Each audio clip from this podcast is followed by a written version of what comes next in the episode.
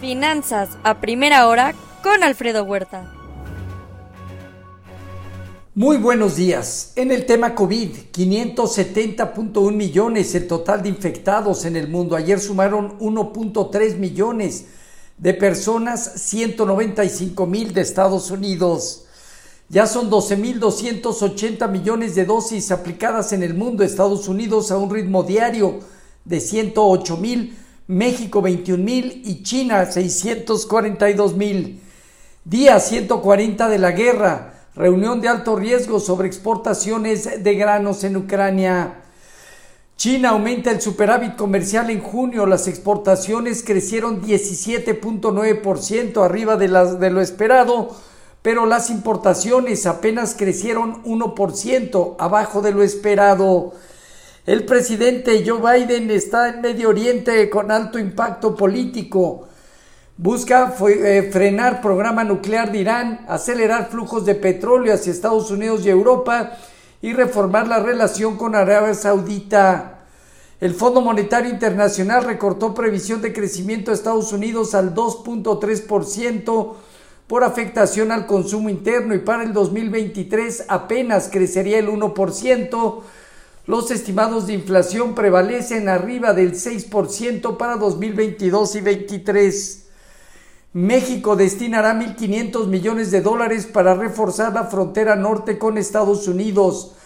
Joe Biden enfrenta presión de republicanos por su manejo migratorio en la frontera sur con México.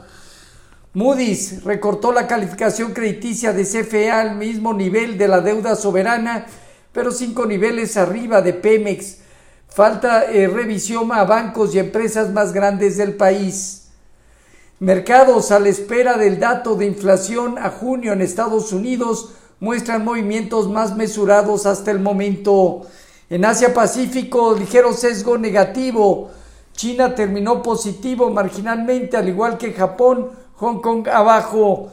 El Banco Central de Australia aumentó 50 puntos base su tasa de referencia para ubicar su tasa anual en 2,5%.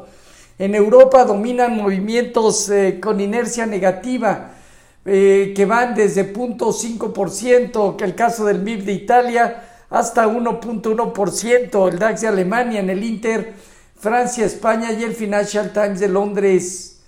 España anunció impuestos temporales a bancos y energéticas. En Alemania la inflación a junio aumentó al 7.6%, similar en abril. Lo mismo ocurrió en Francia y España. Producción industrial de la zona euro en mayo aumentó al 1.6%, arriba de lo esperado. En divisas hoy, un índice dólar negativo cerca del 0.2%. El euro arriba de 1.3% arriba y la libra, 0.3% de ganancia en 1.192. Hoy, en materias primas, tenemos petróleo con ganancias cercanas al 0.7%, el WTI en 96.5 dólares y el Brent del Mar del Norte en 100.2 dólares. Hoy, alzas en el oro en 1.728 dólares, 0.2% arriba, ligera baja en la plata y el cobre reacciona moderadamente. Ayer, cierres negativos en las bolsas de Estados Unidos en espera del dato de inflación a junio. El dólar terminó estable y la curva de bonos del tesoro se demandó un poco. Sectores como energía, tecnología y cuidado de salud cayeron. Twitter demandó a Elon Musk en un tribunal para forzar la compra de la empresa. Hoy reporta Delta Airlines. Mañana inician bancos. El Dow Jones se parte de los 30.981 eh, unidades, teniendo hacia 30, 29, 75 una zona baja, 33.500 zona superior. El Nasdaq en 11.264 puntos tiene hacia 10.800 puntos el inicio de un fuerte soporte al alza arriba de 12.500 arriba de 11.600 puntos implicará la búsqueda de 12.500 12.900 unidades. El Standard Poor's en 3.818 unidades terminó 0.9% abajo. El rendimiento del bono a 10 años se colocó en 2.97 hoy. El informativo está alrededor de 2.95 a 2.96. Con respecto a nuestros eh, mercados tipo de cambio, finalizó en 20.85, depreciándose 0.6%. Se mantiene entre 20.70 y 20.90 como zona delicada, resistencia. Arriba de este cumpliría el patrón de alza 21.45, 21.70. Si no supera 20.90, consolidará, fortaleciendo cada vez más zonas de soporte arriba de 20 pesos. Fondeo diario, papel gubernamental y bancario, cerca de 7.80. La tía 28 días en 8.03. El índice de precios y cotizaciones terminó 0.6% arriba en 47.651 unidades, con una operatividad inferior a promedio diario. El principal indicador sigue consolidando, buscando fortalecer zona baja a 46.200 a 46.000 puntos, zona superior a partir de 49.800 unidades. Tasa riesgo país eh, aumentó a 265 puntos.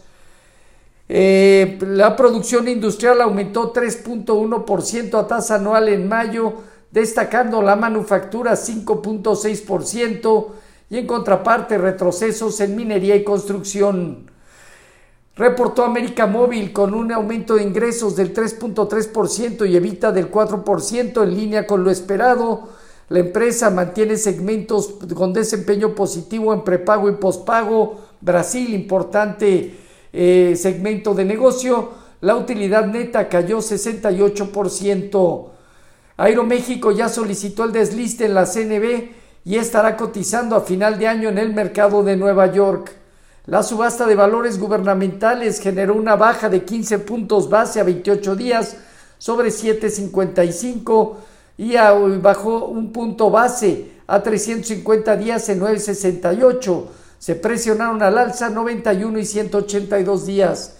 Hoy tenemos el MBA hipotecario, datos de inflación al mes de junio en Estados Unidos, inventario de crudo por la Agencia Internacional de Energía, presupuesto del Tesoro a junio emisión de bonos a 30 años y el Beige Book.